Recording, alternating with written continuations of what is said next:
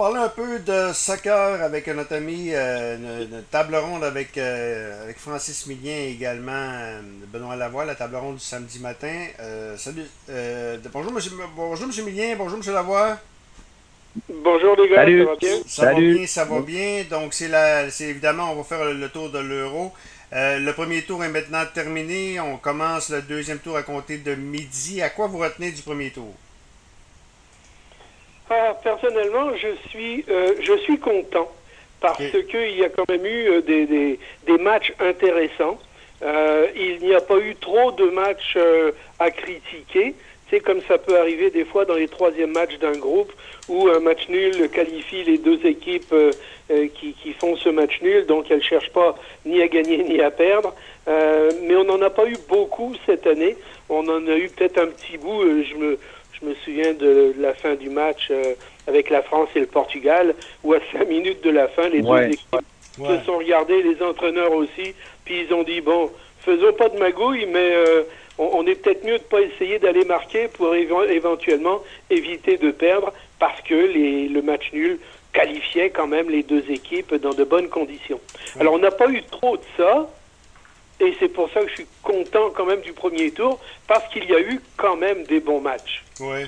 Oui, il y a des bons matchs. Euh, Benoît, toi? Ben, moi, je suis entièrement d'accord avec M. Millien. Euh, euh, peut-être la dernière journée, justement, la, grande surprise, ça aurait été que les Allemands qui ont marqué à la 84e minute contre la Hongrie, là, les, Hongrois les ont surpris deux fois. belle sélection hongroise. et le match était à Munich en plus les Allemands auraient pu se faire surprendre et être exclus de, la phase finale. Et puis, euh, ça aurait embarqué les Hongrois. Mais euh, ce but-là, justement, de Goretzka, justement, là, leur a permis là, de, se classer. Euh, ça m'a surpris un peu quand même le Portugal parce qu'en sachant qu'un match nul allait les faire jouer contre une équipe de première position, ben là, on le voit en huitième. Le Portugal va se retrouver contre la, contre la Belgique. Ça va être tout, tout qu'un match, tout qu'un duel. Il y a peut-être le match Écosse-Angleterre qui m'a déçu un peu. J'aurais aimé avoir du côté historique, là, euh, l'historique de ce, de ce duel-là, on n'a pas eu un grand, un grand rendez-vous, en tout cas, à mon avis. Non, c'est sûr, tu as, bien raison là-dessus. Euh, je pense qu'il y a eu quand même des matchs intéressants, d'autres un peu décevants, il faut le dire aussi. Euh, un, un, réveil de l'équipe italienne, pour moi, comparativement aux autres compétitions précédentes. Donc, pour moi, c'est une des équipes qui a le mieux réussi son premier tour. Euh, et qui présage d'autres bons matchs qui mm. vont suivre. Donc, euh, ça a été une bonne chose.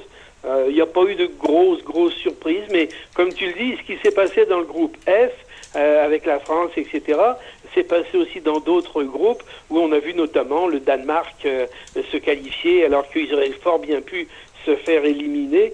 Il y a eu plusieurs, plusieurs groupes où les résultats des derniers matchs ont été quand même euh, très intéressants. Donc, euh, ça n'a pas été ça pas été trop grave. Je, je m'attendais à pire que ça dans les derniers matchs pour euh, essayer justement de pas de, de pas perdre pour, pour, pour pouvoir se qualifier. et, la Hongrie, bon, elle a fait ce qu'elle a pu, mais quand tu manques de jus, hein, quand tu manques de qualité, à un moment donné, il faut que tu le payes aussi? Tu mm. Tu peux pas jouer tes trois matchs en te disant je vais faire trois fois match nul et comme ça, ça va me qualifier et je vais rentrer par la petite porte. Ah, il faut, être réaliste. faut être réaliste. Euh, qu'est-ce qu'il faut s'attendre maintenant au deuxième? Euh, d'abord, Italie, Autriche. Euh, Italie, moi, je trouve que c'était la plus belle surprise du premier tour. à quoi t'attendre? Italie, ça devrait être un walk in the park, normalement? Ben, C'est à souhaiter, d'une part, d'abord parce qu'ils le méritent, ensuite parce qu'ils sont capables de le faire. Euh, je pense que l'Italie s'est glissée parmi les, les, favoris, va-t-on dire, ou les, les, les derniers euh, demi-finalistes, etc. Moi, je, j'avoue que je, regarde très activement sur une demi-finale France-Italie, oh. ce qui serait quand même, euh, ce qui serait quand même très intéressant comme. Et la France a beaucoup de blessés, hein? Ça, ça peut être un gros problème. c'est ça. Absolument, absolument. Mais c'est là qu'on voit la valeur du banc. Hein, euh, quand ton banc est capable de faire aussi bien que ceux qui sont censés être sur le terrain, c'est tant mieux, mais c'est pas évident non plus parce que plus tu avances et plus tu joues contre des équipes qui ont elles aussi des moyens.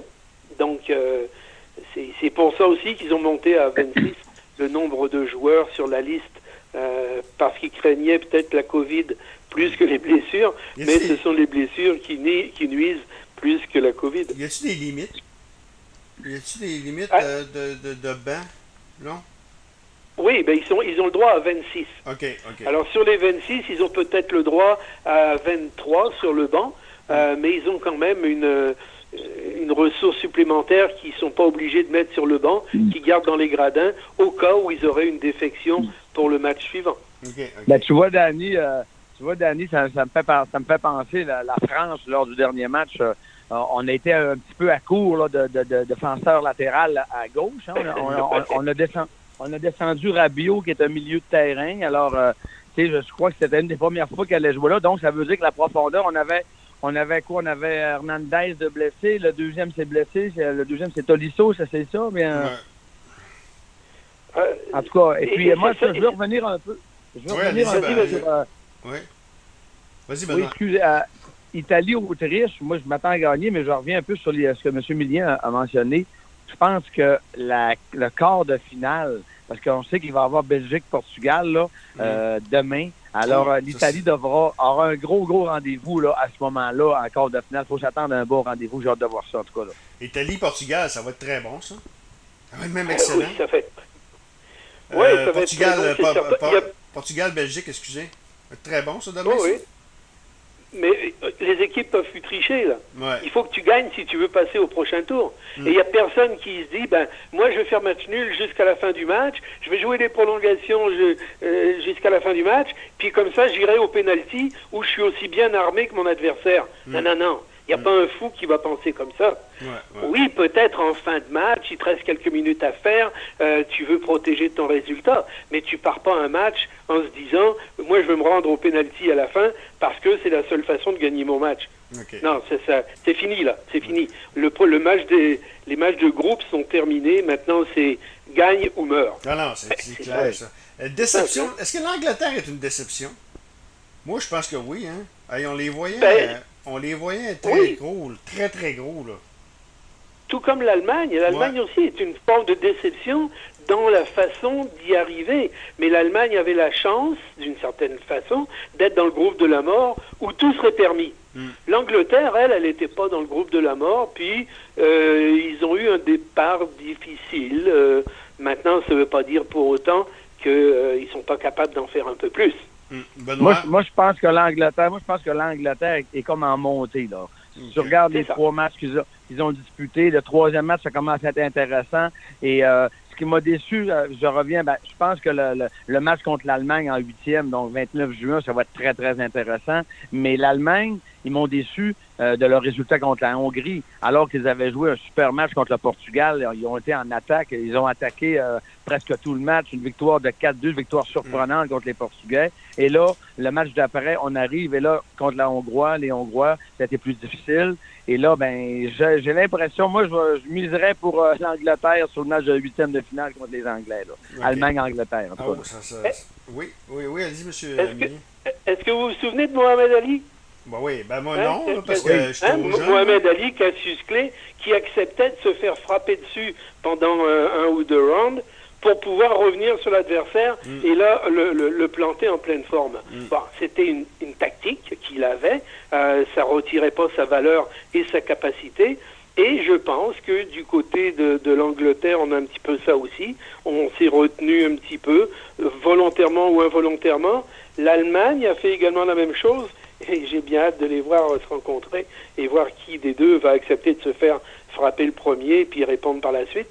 Euh, mais, mais c'est un petit peu ça aussi qu'il faut voir, surtout dans ces matchs de groupe où on se dit toujours, bah, si on fait match nul, c'est déjà pas si mal. Hmm. Mais après ça, c'est fini. Là. Mm. Tu peux plus dire ça. Non, Alors moi, ça. ça. reste quand même deux équipes de grande valeur. Mm. Hein? Euh, Ça ne veut pas dire pour autant que ça va être facile. Non. Mais euh, c'est des bons résultats, hein? c'est des bons matchs qu'on attend, parce que je regarde le, tableau, là. même aujourd'hui, Pays de Galles, Danemark.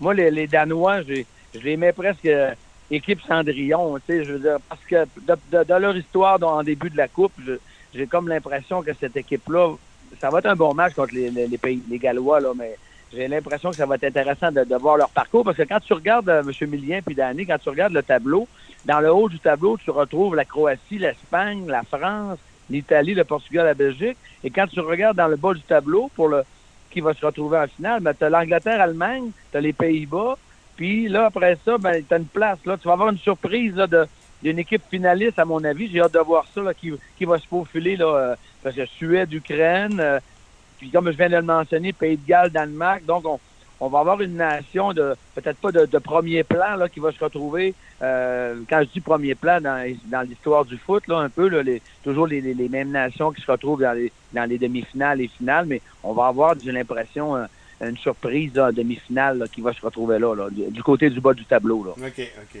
effectivement. Alors, donc, on va je pense que raison. Oui, oui M. Millier. je pense que tu as raison, parce qu'il y a toujours une équipe qui réussit à se glisser. Mm. Et je pense que le Danemark a prouvé que sur le côté cœur, hein, euh, ils sont capables d'en mettre et, euh, et d'obtenir un, un, bon résultat surprise. Donc, euh, quand moi je parlais d'une équipe nordique euh, qui, qui, risquait de, de, déjouer les plans, ben, euh, je visais pas la Suède parce que euh, ben, Ibrahimovic leur laisse quand même un gros vide, mais le Danemark a prouvé, avec en plus ce qui s'est passé sur le terrain, euh, de, de, que, que c'est une équipe à considérer dans le justement donne ton meilleur parce que si toi tu donnes pas ton meilleur, eux ils sont capables de le donner. Ouais, ouais, Alors si, si les équipes les prennent à la légère, elle risque de le payer cher. OK. Ben, Et Danny, oui. Danny, juste avant de terminer ce point-là, en, fouillant dans, dans l'histoire de l'euro un peu, tu sais que les Danois ont déjà remporté l'euro en 92. Et puis le gardien du moment, c'était Peter Schmeichel, qui était un des grands gardiens vedettes là, dans le monde, sur la planète. Il, il, il, je pense qu'il était avec le Manchester United. M. Millien va peut-être me, il, me dira là, si je me trompe en tout cas. Et puis, là, on se retrouve avec son fils qui est dans le but pour les Danois. Là. Donc, mm. c'est le fils de ce gardien-là, en 92, qui avait remporté l'Euro. C'est quand même un, fait intéressant à, mentionner. Là.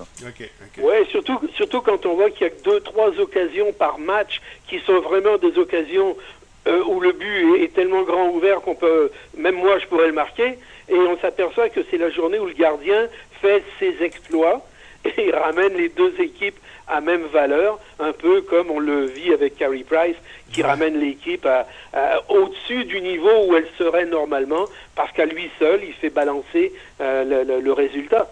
Alors on l'a également avec le Danemark, oui, c'est c'est bien, c'est bien noté, en effet. OK. On va y aller avec la, Copa América. Qu'est-ce qui, euh, Benoît, euh, qu'est-ce qui se passe là actuellement? J'ai vu qu'on était rendu dans les quarts de finale aussi. de, ce côté-là? Ben, écoute, il reste, non, on n'est pas rendu dans un quart de finale. Il reste demain soir et lundi soir les derniers matchs de groupe. Il faut rappeler qu'il y avait deux groupes de cinq. Chaque euh, nation, chaque sélection jouait contre un match contre chaque. Donc, on, on arrivait avec quatre résultats, quatre matchs. Alors là, moi, mon choix, ça serait il y a eu des surprises parce que quand tu, moi j'avais mis dans un groupe le Brésil et la Colombie. Euh, la Colombie sont allés surprendre un peu les Brésiliens.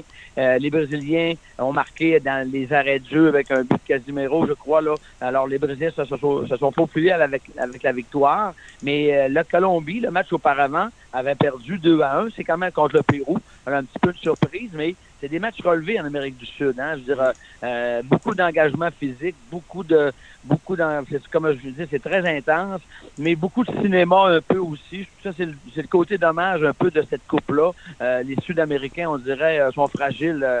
Euh, tu les touches un peu, puis ça, ça lève de deux, trois pieds. En tout cas, ça, c'est peut-être un côté négatif, mais au niveau du jeu, au niveau de la technique, il y a des, excellents jeux. Mon choix, Danny et M. Mignon, ça serait une finale euh, Brésil-Argentine. Et comme c'est là, on, peut être bien placé pour arriver à ça. Là. Monsieur Millien, moi j'écoutais un podcast avec Olivier Brett, euh, Loin de s'en euh, cette semaine. Et, et ce qu'Olivier Brett disait, c'est que la Copa, on voit qu'il y a une grande différence entre le soccer brésilien, le soccer en Amérique du Sud et l'euro. Est-ce que c'est. il disait que ça le soccer de, qui joue en Amérique du Sud est probablement un soccer beaucoup plus violent, un soccer des années 80. Est-ce que vous êtes d'accord? Est-ce que vous partagez l'avis d'Olivier Brett? Oui, oui, assez, bien. Euh, oui, je me sens à l'aise avec ce qu'il dit. C'est un peu vrai. Euh, cet aspect physique, mais aussi très technique individuelle, il faut, il faut le remarquer. Ce qui amène d'ailleurs la technique individuelle, euh, ce qui amène l'adversaire à avoir des réactions physiques et assez et assez sèche et, et armée sur l'adversaire, qui lui se base sur une, une technique quand même de, très haut niveau pour pouvoir faire la différence. C'est un peu moins calculé, c'est un peu moins recherché en termes de stratégie collective, semble-t-il. Euh, donc la tactique est peut-être un peu moindre au niveau de la Copa América que l'euro actuel, euh, mais la valeur des équipes, chacune à sa façon, et oui, même des fois, si c'est un peu désagréable de voir les joueurs tomber aussitôt qu'on éternue à côté d'eux, mm. mais euh, bon, on essaye d'influencer l'arbitrage et on essaye d'influencer le, le, le, public ou autre. il reste que ça fait quand même des matchs intéressants et de, de haut niveau. Euh, mais moi aussi, euh, il n'y a, pas, a pas de grosses surprises. Les quatre grosses équipes à se qualifier pour euh, le tour suivant sont là dans chacun des groupes. bon, ben, c'est certain qu'on voit, moi aussi, je vois le Brésil et l'Argentine en tête. L'Uruguay a, a, bien fait également. Mm. Donc, on, Disons pour l'instant, il n'y a pas eu de surprise dans le classement. Benoît Olivier, euh, Olivier disait aussi euh, que je sais que tu l'écoutes, le podcast Faut être sans foot aussi. Donc euh, Olivier disait que souvent en, Europe, en Amérique du Sud, il y a un match entre autres qu'il a vu qui mettait 8, ils ont mis 8 minutes de temps ajouté alors qu'il ne s'était rien passé en première demi.